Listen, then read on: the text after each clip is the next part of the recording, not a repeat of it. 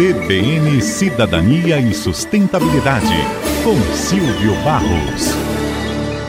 O conceito ESG está se popularizando cada vez mais. Nós temos vários eventos aí tratando desse assunto, muita gente discutindo isso. Mas vem surgindo nos Estados Unidos um movimento que chocou o setor de investimentos sustentáveis. Esse é o movimento anti-ESG.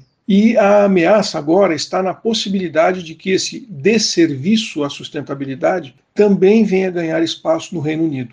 O movimento anti-ESG é liderado nos Estados Unidos pelo Partido Republicano, que chegou a apelidar as práticas ESG como o um movimento anti-americano. Isso fazendo alusão ao suposto prejuízo econômico que o país tem com investimentos que podem sofrer com a colocação de barreiras ESG em negócios que hoje são altamente rentáveis. Um dos focos desse temor, por exemplo, está no setor de armamentos, de armas. Em março, o governo do Reino Unido se pronunciou referente à necessidade de que o comprometimento com os princípios ESG não interfira em pautas políticas de forma negativa e prejudicial ao país, como seria o caso do subfinanciamento das empresas de defesa do mercado bélico. O site infomoney.com.br fez uma abordagem sobre esse tema, mostrando as consequências desse debate por lá.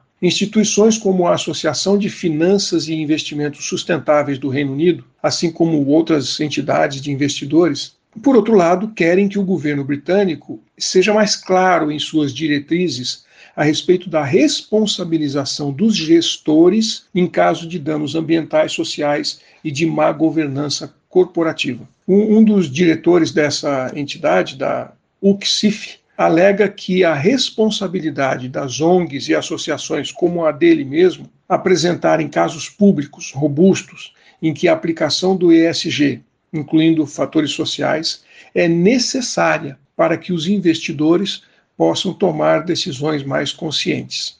Aí cria-se um conflito, né? A indústria de investimentos do Reino Unido precisa de mais esclarecimentos relevantes por parte das autoridades sobre como os impactos serão mensurados em termos de responsabilidade mínima dos próprios investidores e dos gestores corporativos.